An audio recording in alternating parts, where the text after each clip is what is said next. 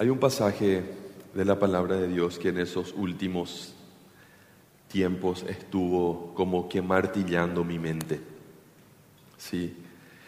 Eh, y era tan fuerte para mí esa palabra, tan especial esa palabra que, que la convertí en mi lema del año, ¿sí? en mi versículo guía del año. Eh, y ese pasaje se encuentra en Colosenses 3.2. Y yo les leo lo que dice ese, ese pasaje. Centren o concentren su mente o su atención en las cosas de arriba y no en las cosas de la tierra. Concentren sus mentes, concentren su atención en las cosas de arriba y no en las cosas de la tierra. Y ese pasaje me estuvo persiguiendo mucho tiempo. Y entonces yo oraba al Señor y le decía, yo necesito ejemplos para poder entender mejor esta palabra. Y leía la palabra teniendo en mente este pasaje. Y el Señor me llevó, me guió, el Señor me iluminó y me llevó al, al libro de Daniel. ¿sí? Y yo quiero hablar hoy de, de tener una mente espiritual de lo que el Señor, a lo que el Señor se está refiriendo cuando dice, centren su mente en las cosas de arriba y no en las cosas de la tierra. ¿Qué quería decirnos el Señor cuando dijo esto? Y de esto quiero hablar hoy. Y en la vida de Daniel encontré algunos ejemplos, así que aquellas personas que quieren acompañarme pueden abrir sus Biblias en Daniel capítulo 1 y capítulo 2 no vamos a leer todo porque es muy extenso, y, pero vamos a leer algunos pasajes y la tarea para la casa es leer los dos capítulos en casa. ¿sí? Así que les invito a que en casa puedan leer estos capítulos para tener el panorama completo de lo que es, eh, de lo que es esto que el Señor puso en mi corazón para compartir. Y yo le decía al Señor, Señor, ¿cómo una persona desarrolla una mente espiritual? ¿Qué es? ¿Qué hace? ¿Cómo es? ¿Cómo se manifiesta? ¿Cómo se muestra una persona que tiene una mente espiritual? Que está su vida centrada en las cosas de arriba y no en las cosas de la tierra. Y ahí me topé con Daniel y Daniel fue un tipazo, ¿sí? Daniel fue increíble. Un muchacho de una familia real que fueron tomados en cautiverio y le llevaron, eh, le llevaron preso. Y ahí empieza de alguna forma la historia de Daniel y quiero explicar un poquito para dar un contexto y después quiero dar eh, cinco eh, cinco características de una persona que tiene una mente espiritual. ¿sí? Y Daniel fue tomado con, Daniel fue llevado al exilio a Babilonia. Babilonia era una ciudad increíble, un pueblo increíble, con un desarrollo increíble. ¿sí? Ellos sabían de matemática, astrología, física, conocían. Babilonia era una de las pocas eh, de las pocas localidades que contaba con una enorme biblioteca. ¿sí? Babilonia era una, em, una civilización increíble para la época. Y a ese lugar fueron llevados ellos. Y ahí estaba Daniel, ¿sí? ¿Y qué pasó con Daniel? El rey de Babilonia quería y quería convocar gente para qué? Para que se vuelva sus consejeros y sabios para él, ¿sí? Entonces, entonces eh, el rey dice, búsquenme desde de estas personas que trajimos, eh, gente que me sirva a mí y que le sirva a mi reino, dijo el rey Nabucodonosor, ¿sí? Y el rey cuando dijo esto, dio siete, dio siete em, pautas específicas que tenía que estar en el currículum de las personas que podían aspirar al cargo. ¿sí? Porque se clasificaba a estas personas con estas siete características. Si tenían las siete características, pasaban al segundo módulo. ¿sí?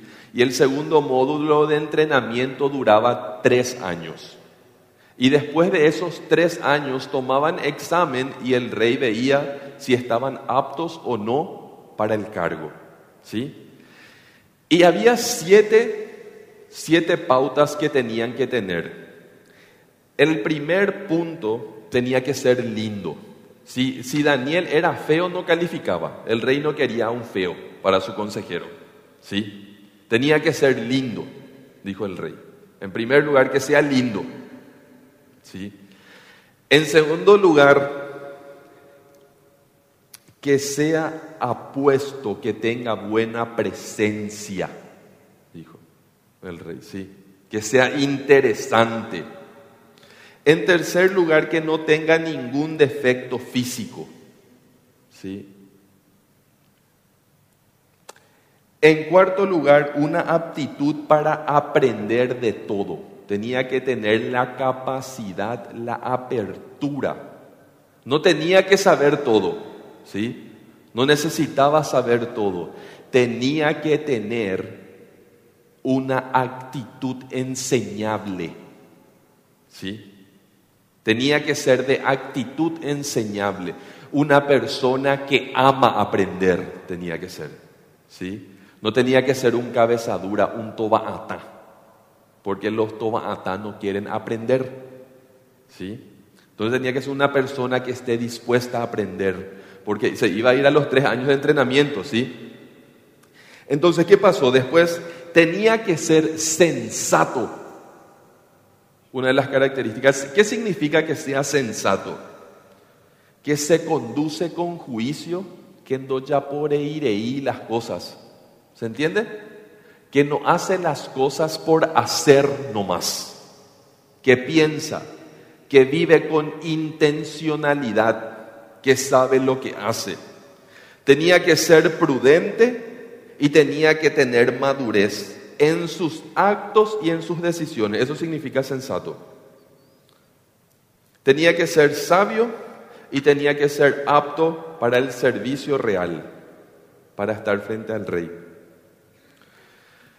Entonces la gente empezó a buscar y le encontraron a Daniel, le encontraron a Ananías, a Misael y a Azarías. ¿sí? a ellos cuatro. Le trajeron, le dijeron, estos tipos tienen todo, estos siete requisitos que son necesarios para pasar al segundo módulo y vamos a llevarle al segundo módulo, ¿sí? De tres años, ¿sí? Acá es importante, gente, que nosotros, ¿por qué le estoy contando así la historia?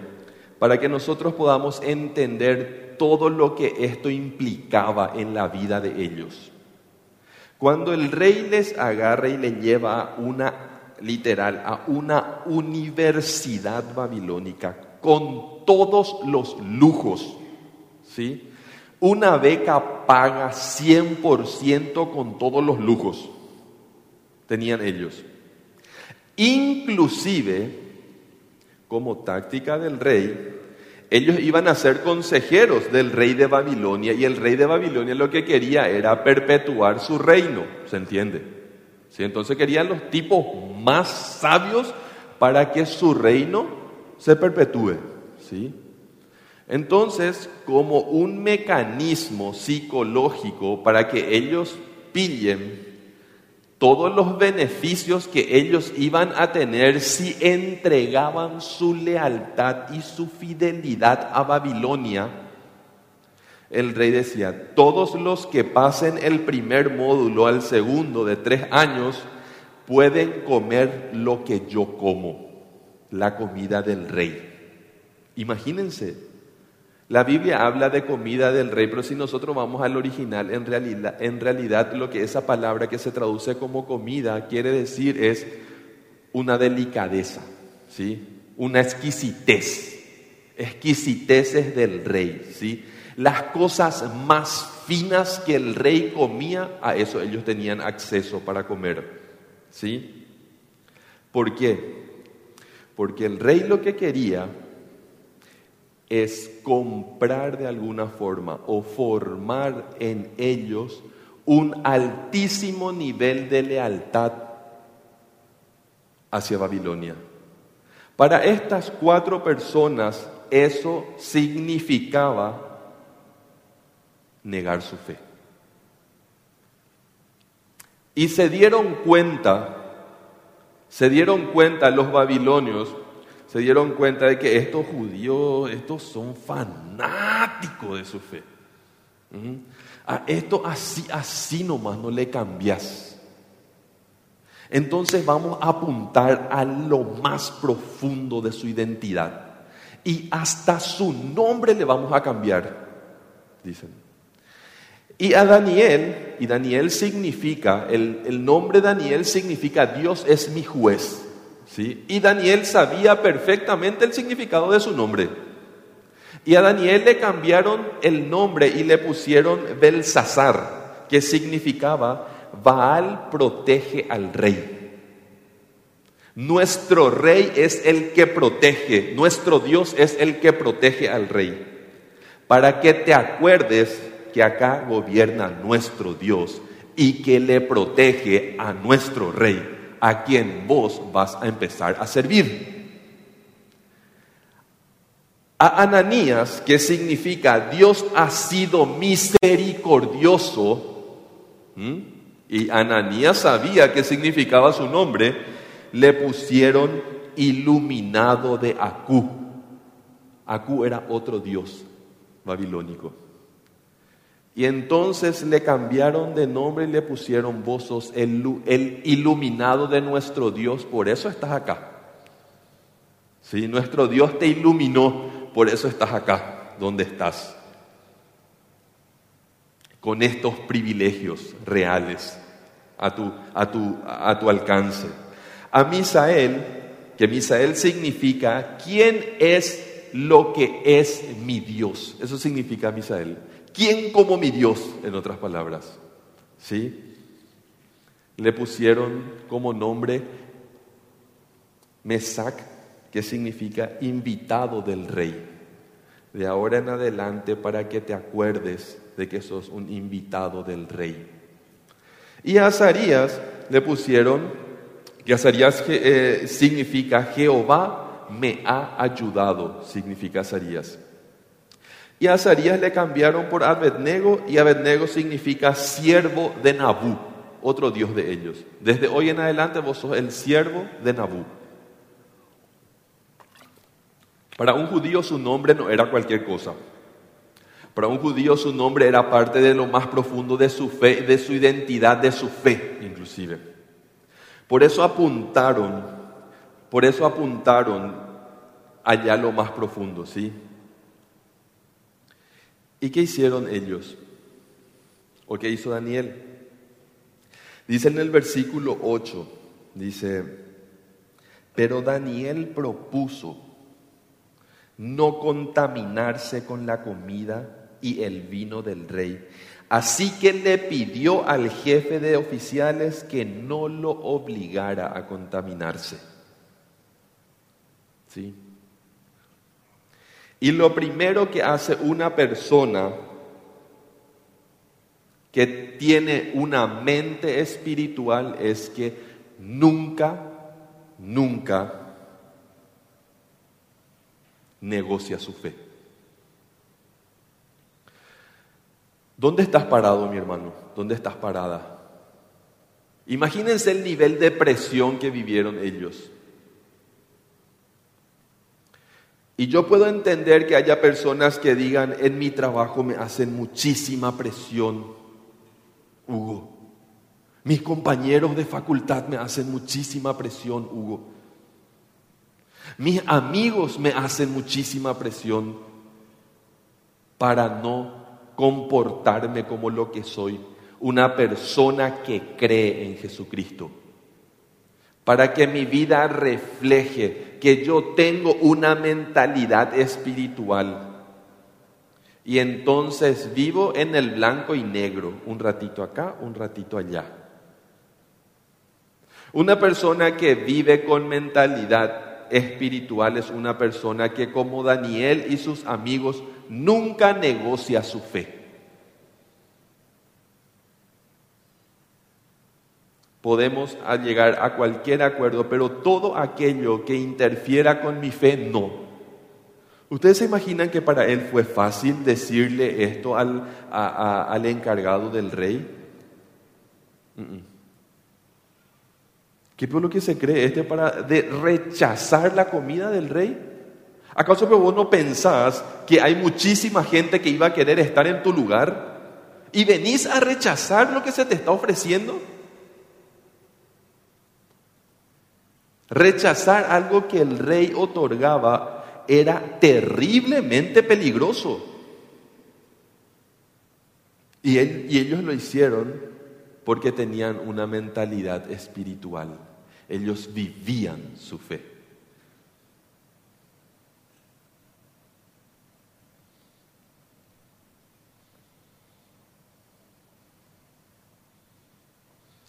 Pero Daniel propuso no contaminarse con la comida y el vino del rey.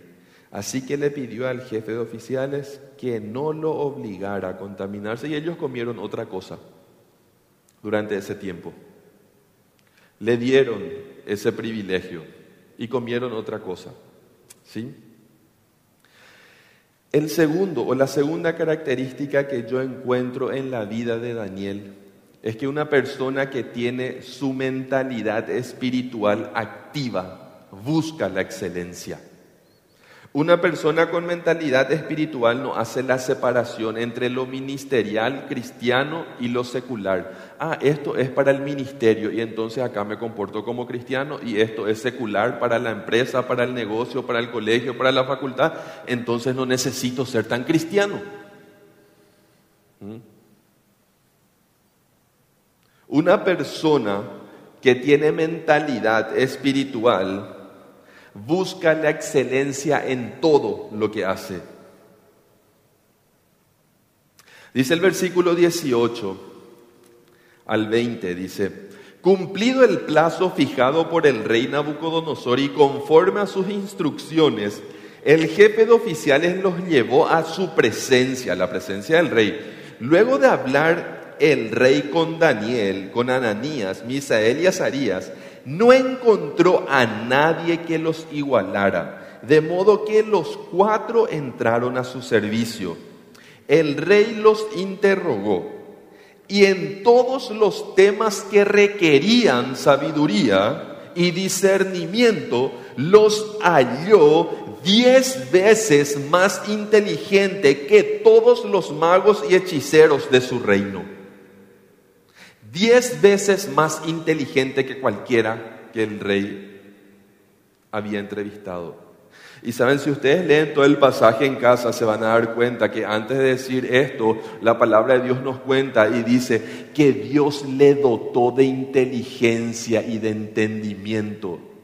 Dios le regaló a ellos porque no negociaron su fe, porque ellos buscaron la excelencia aún estando en un lugar sumamente pagano, porque ese lugar era terriblemente pagano, tenían miles de dioses a los que adoraban, literal, miles de dioses los babilónicos a los que ellos adoraban. Y ellos tenían que estar en medio de todo ese paganismo, mantenerse fiel, no negociaron su fe, buscaron la excelencia fueron los mejores entre todos, los cuatro. Hermanos, así también nosotros tenemos que buscar la excelencia. Y cuando yo digo buscar la excelencia, yo no estoy diciendo alimentar tu perfeccionismo, porque el perfeccionismo no es de Dios. La excelencia sí. Y muchas personas confunden el perfeccionismo con la excelencia. La excelencia significa que yo hago lo mejor que yo puedo hacer en el lugar en donde yo estoy. La excelencia, el perfeccionismo significa que yo nunca estoy contento con lo que yo hago, porque siempre puedo hacerlo mejor. Y Dios no nos llama a perfeccionismo, Dios nos llama a excelencia, a que podamos desarrollarnos en el lugar donde estamos. Y eso es lo que Dios quiere con nosotros. Dios quiere que nosotros en el lugar donde estemos, si estamos trabajando en el ministerio, en el ministerio, si estamos trabajando en la empresa, en la empresa, si estamos trabajando en el campo, en el campo, que seamos excelentes en lo que hacemos.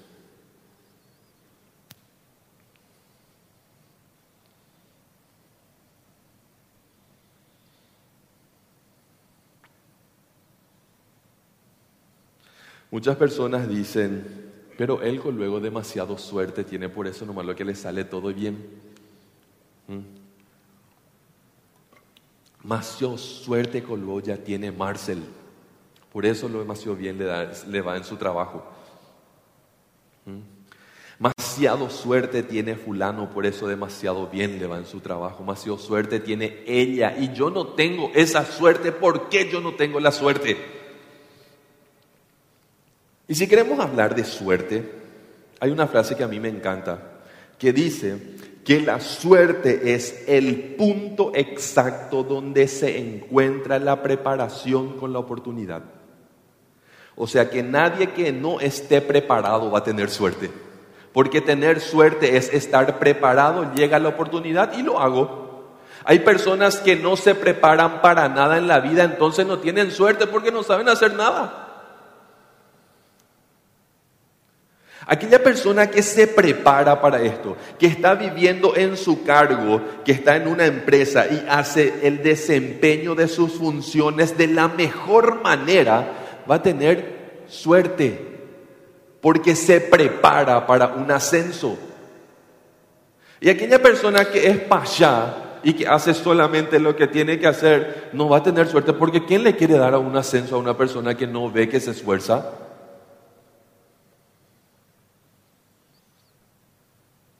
Hay un salmo que dice que el Señor es el que maneja mi suerte, ¿verdad? Pero la suerte es, el, el hecho de que vos estés preparado para el momento que te llegue la oportunidad. Que la oportunidad te encuentre preparado. Eso es suerte. Y mientras tanto, meterle pata.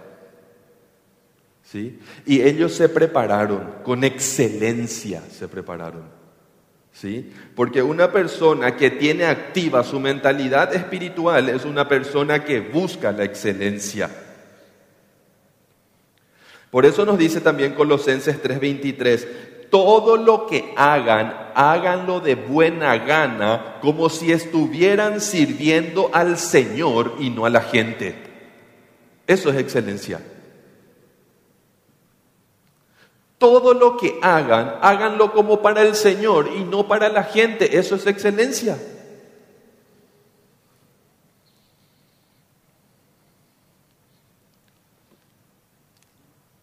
Todo lo que hagas, hacelo para el Señor y no para la gente.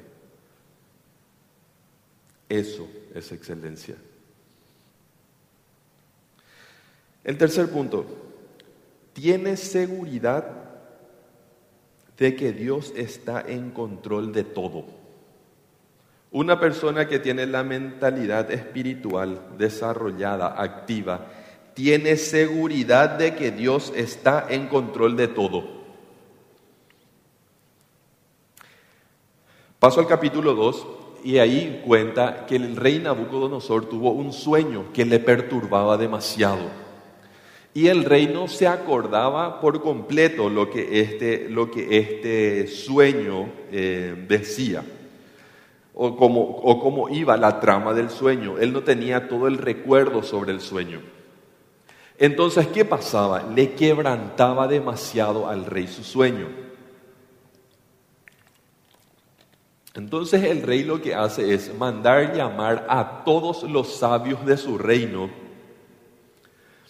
y decirles, yo necesito que ustedes me revelen mi sueño y me den la interpretación de él.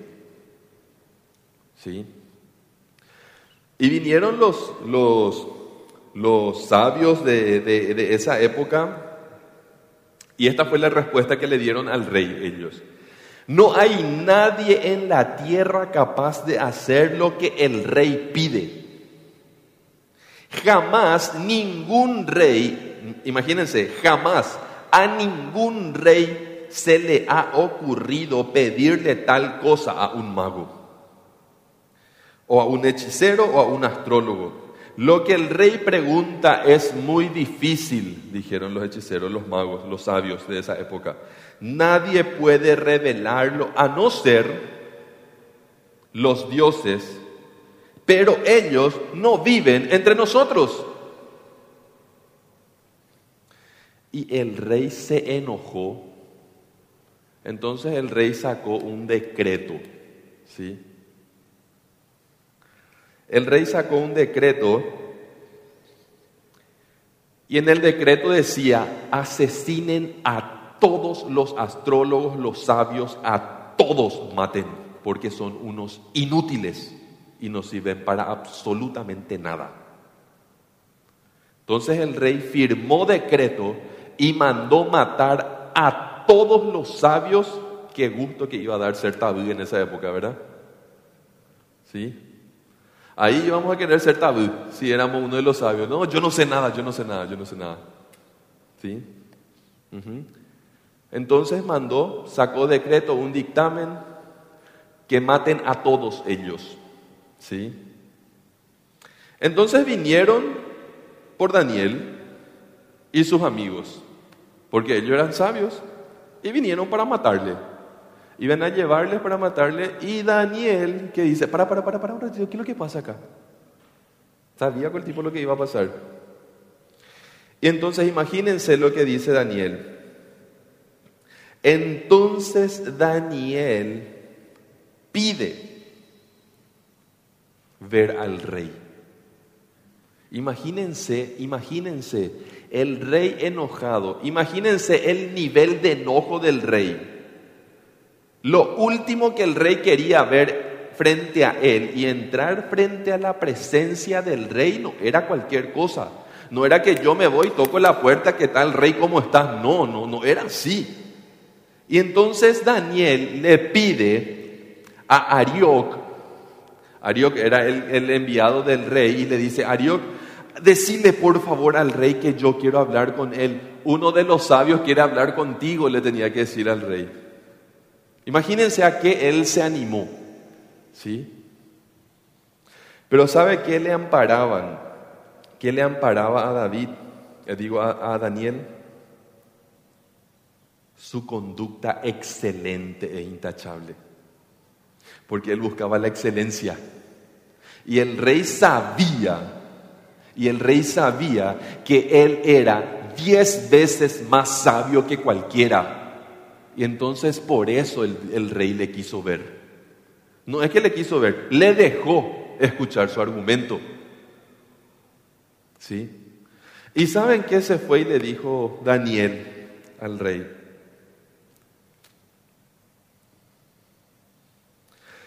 Dame tiempo. Dame tiempo para que se te pueda revelar tu sueño, el sueño que tanto te perturba.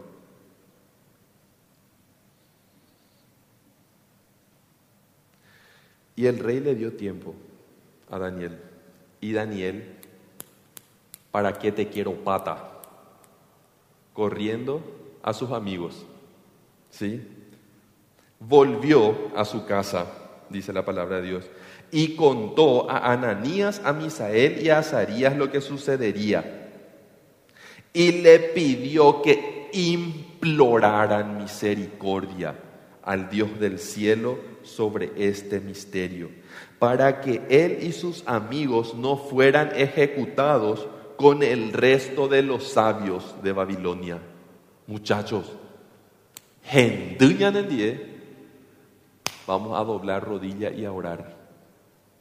Oren, gente, oren, oren, oren, porque nos van a matar a toditos, a nosotros y al resto de los sabios.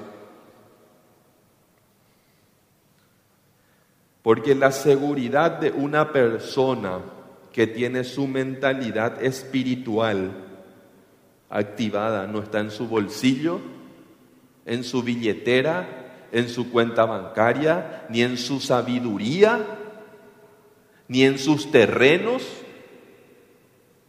ni en sus posesiones, sino que está en su dependencia a Dios.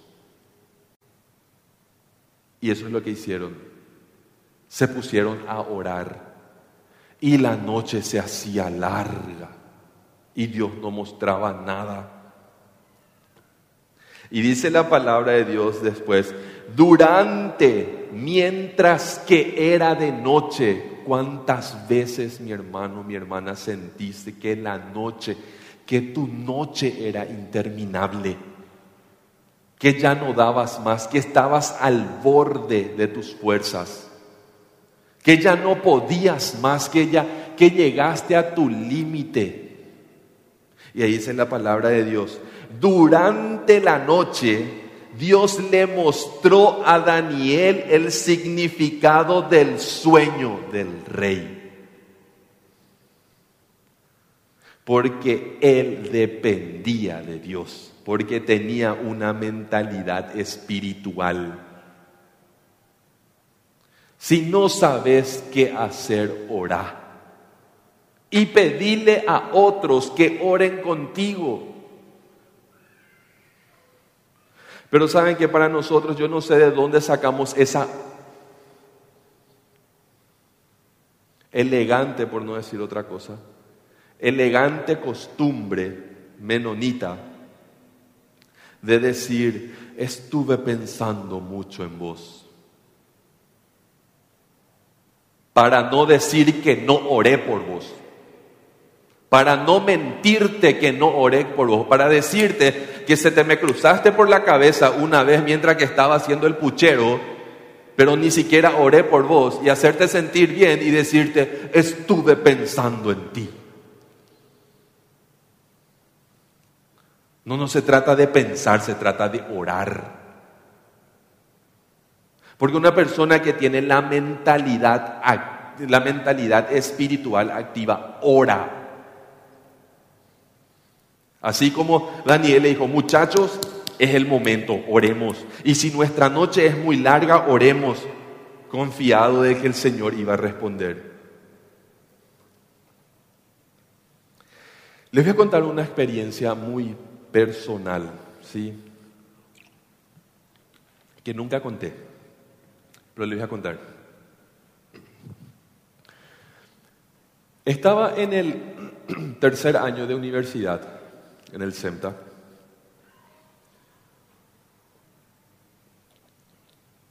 Cuando yo estaba en el tercer año de facultad, falleció mi hermano gemelo de cáncer.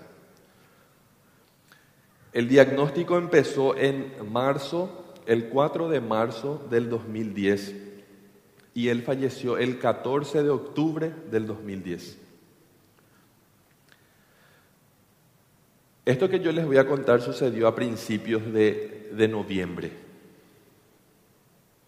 O sea que ni siquiera un mes hacía de que mi hermano había muerto. Y yo estaba pasando la noche más oscura de mi vida. El peor, el peor trecho que me tocó caminar en la vida hasta ahora, perder a mi hermano gemelo. Y todas las fuerzas que yo tenía las usaba para sobrevivir. Y me manda a llamar el administrador del CEMTA. Y me dice, Hugo, eh, quiero hablar contigo.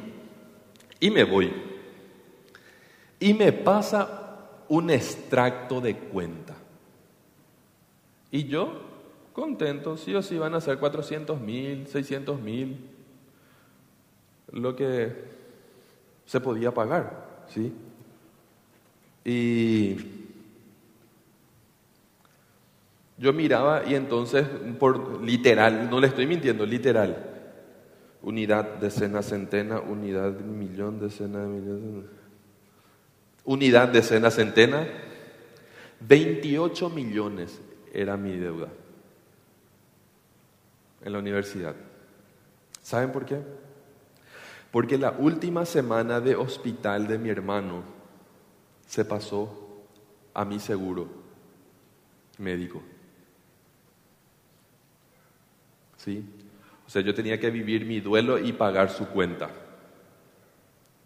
¿Sí? Y yo vi y me dice el administrador, tenés que pagar hasta el viernes. No, tenés que pagar hasta el lunes, porque empezaban los exámenes. Tenés que pagar hasta el lunes o si no, no tenés derecho a examen. Lindo, le dije. Me doy vuelta, salgo de la administración y me voy al patio. Y le encuentro en una mesita, y yo no creo en las coincidencias, a una compañera brasilera que yo quise muchísimo y quiero muchísimo hasta ahora. Eh, y me dice, Hugo, ¿qué está haciendo? Y le dije, así literal, le dije, me voy a hacer mis maletas. No, pero yo le dije literal, ¿sí? ¿Y qué es lo que estás diciendo? Me dice, y le paso la nota. ¿Y por qué debes tanta plata? Me dice, más de lo que vale SEMTA un año, ¿sí? Y le dije, el, eh, la cuenta de Manuel Hospital vino a mi cuenta. ¿Y de qué valía que yo le llame a mi papá, a mi mamá, a quien? De nada. ¿Sí? Entonces, ¿y qué vas a hacer? Me dice ella. Y le dije, me voy a hacer mi maleta y me voy a casa. Yo no tengo fuerzas para lidiar con esto. Me voy a casa. Para mí esta es la prueba de que esto no es para mí. Le dije. Y me dice ella, ¿quién te trajo acá? Me dice ella. Y yo le dije, cállate. Cállate, en serio, yo no te quiero escuchar, le dije. ¿Saben por qué me dijo ella, quién te trajo acá? Porque dos veces en el primer año ella hizo toda su maleta. Pero literal, gente tenía hecha su maleta. Y yo le pregunté a ella las dos veces, porque éramos muy amigos, porque ella no sabía hablar en, español. Entonces lo que ella hacía era toda su tarea en portugués y yo traducía su tarea al español. Entonces en la biblioteca siempre trabajábamos juntos. ¿sí? Toda su tarea en portugués y yo le hacía la traducción al español. Y ella me dice, yo me voy, me dice. Y yo le pregunté a ella, ¿quién te trajo al SEMTA? Y me dijo Dios, entonces no tenés derecho de salir por ese portón, le dije, sin que Dios sea el que te saque de acá. Y yo sabía que ella me iba a decir lo mismo, entonces yo le dije, cállate, cállate, no te quiero escuchar, porque mis fuerzas no daban. Y ella me dice, llama por lo menos a esa persona que vos sabés que te va a apoyar. ¿Y qué? Y le yo así me, sentí, y sin, sin despreciar ni desmeritar nada así, yo le dije, yo no quiero hacer tipo una tipo teletón ahora, le empezar a llamar quién da más y esto y aquello, no, le, yo me voy a casa, le. Y me dice ella, no podés irte sin hacer una llamada por lo menos. Saca tu celular y llama a una sola persona. Vos tenés gente que te ama mucho. Sí, pero que te ama mucho, no que te paga mucho. ¿Sí? Entonces yo agarro mi celular porque ella dijo, no porque yo creía. Sí, porque ella dijo. Y yo llamo y hablé. Hola, hola. ¿Hugo? Sí. Eh, y yo no sabía ni qué decir. Yo, les pregunto a usted, ¿cómo se pide 28 millones? ¿Mm? Entonces yo le dije a esta persona, le conté la situación, le dije, yo no necesito, por favor, que pienses que te estoy pidiendo 28 millones, pero si me das un millón, yo debo 27 nomás ya le. Y me dice, yo ahora estoy saliendo de la oficina a casa, déjame hablar con mi esposa. Y bueno, eh, y te voy a llamar a las 3 de la tarde. Y me llama a las 3 de la tarde y yo con mi celular. ¿Verdad? Y me dice esta persona que amo profundamente, no, no por lo que hizo, por su corazón. ¿Sí? Y me dice, Hugo, anda y decile a Marcus, el administrador de SEMTA en esa época, que vos vas a rendir el lunes. Así decile. Te manda a decir don fulano. Y yo me voy y le digo, Marcus te manda a decir don fulano que yo voy a rendir el lunes. Y él me mira y me dice, ¿te entrego la factura a vos o le mando a él? Y ahí me cayó la ficha que él estaba pagando por mí. Los 28 millones.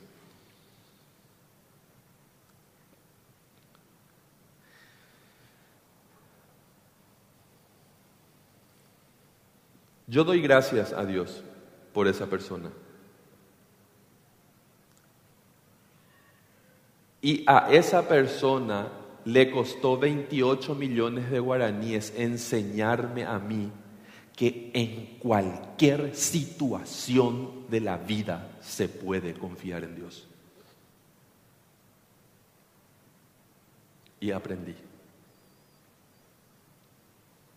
Que aunque sea oscuro, una persona que tiene mentalidad espiritual confía en Dios, como lo hizo Daniel, y le dijo al rey, dame tiempo y se fue a orar y Dios le dio lo que pidió. Dios, no, Dios no siempre nos va a dar así como nosotros queremos. Dios va a pasar todo por su filtro y su filtro es su perfecta voluntad, buena, agradable y perfecta y aquella que no añade tristeza.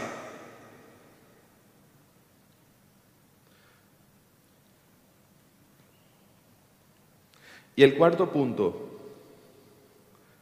es que una persona que tiene su mentalidad espiritual activa es una persona agradecida. Y una persona que es agradecida es una persona que se aleja de la amargura. Si hay una persona que está viviendo en amargura, es una persona que no es agradecida. Y la amargura es un problema y un dolor psicológico, pero también es un pecado. Ser amargado no es así nomás, mi hermano. Ser amargado es un pecado, dice la palabra de Dios. Quítese de ustedes toda amargura.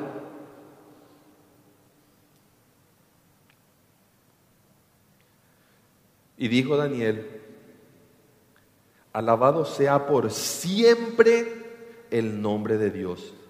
Suyos son la sabiduría y el poder. Él cambia los tiempos y las épocas y pone y depone reyes. A los sabios da sabiduría y a los inteligentes da discernimiento. Él revela lo profundo y lo escondido y sabe lo que se oculta en las sombras. Él habita la luz. A ti, Dios de mis antepasados, te alabo y te doy gracias. Me has dado sabiduría y me has dado poder. Me has dado a conocer lo que te pedimos. Nos has dado a conocer el sueño del rey.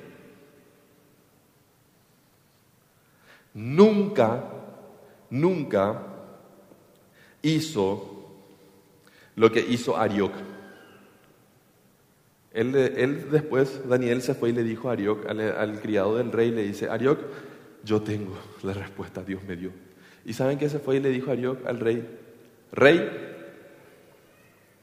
yo conseguí alguien, yo conseguí alguien que puede ayudarte en tu tema. Gracias a mí. ¿Mm? Él se llevó toda la gloria para sí. Una persona que tiene mentalidad espiritual no es chupa media, no es cepillero. Y no necesita que le alaben como Arioc, sino que le da toda la gloria a Dios como lo hizo Daniel. Eso pueden encontrar en el versículo 24 y 25 del capítulo 2. Y por último, el 5, una persona que tiene mentalidad espiritual activa es una persona justa y es una persona humilde en todo tiempo.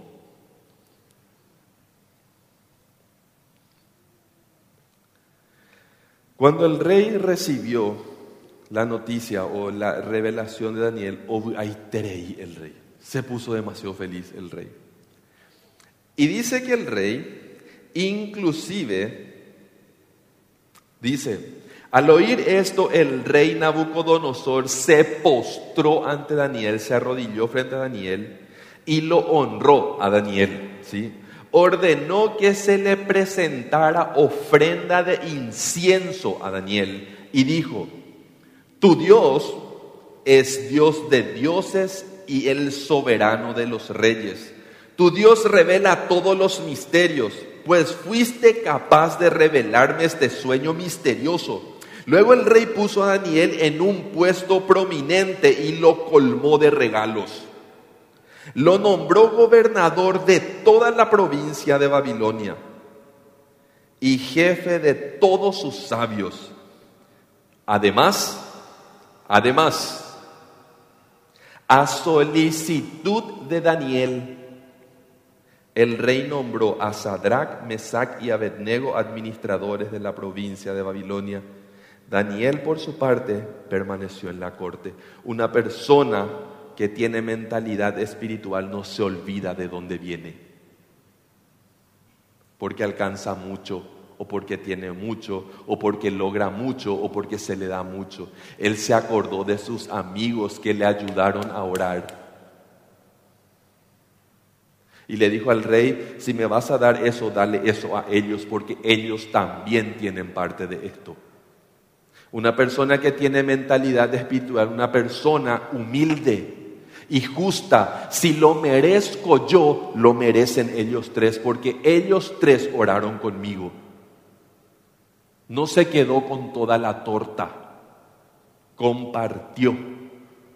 No se quedó con todos los halagos, porque en su corazón él sabía que Dios era el que había hecho todo. ¿Saben gente? Dios no necesita personas sabias para dar su mensaje. Dios necesita personas fieles y justas. Y a ellas los hace sabios para entregar sabiduría. Y si vos decís, yo no sé mucho, no importa, trabajar en tu fidelidad y en la justicia y Dios te va a hacer sabio. Sé fiel, sé leal a Dios y Él te va a dar sabiduría. Porque se acuerdan la predicación del pastor Rafael hace unos domingos, eh, uno de los últimos domingos del año pasado, que, que Dios tiene un tanque enorme de sabiduría para aquel que pida. Y así es. Así que mis hermanos queridos, termino con esto ya que han resucitado con Cristo, nos dice Colosenses 3. Busquen las cosas de arriba donde está Cristo sentado a la derecha de Dios. Concentren su atención en las cosas de arriba y no en las cosas de la tierra, pues ustedes han muerto y su vida está escondida en Cristo. Hermanos, nunca negociemos nuestra fe. Busquemos la excelencia Tengamos seguridad que Dios está en control de todo. Seamos agradecidos y mantengamos siempre la justicia y la humildad en todo tiempo. Y que Dios nos bendiga.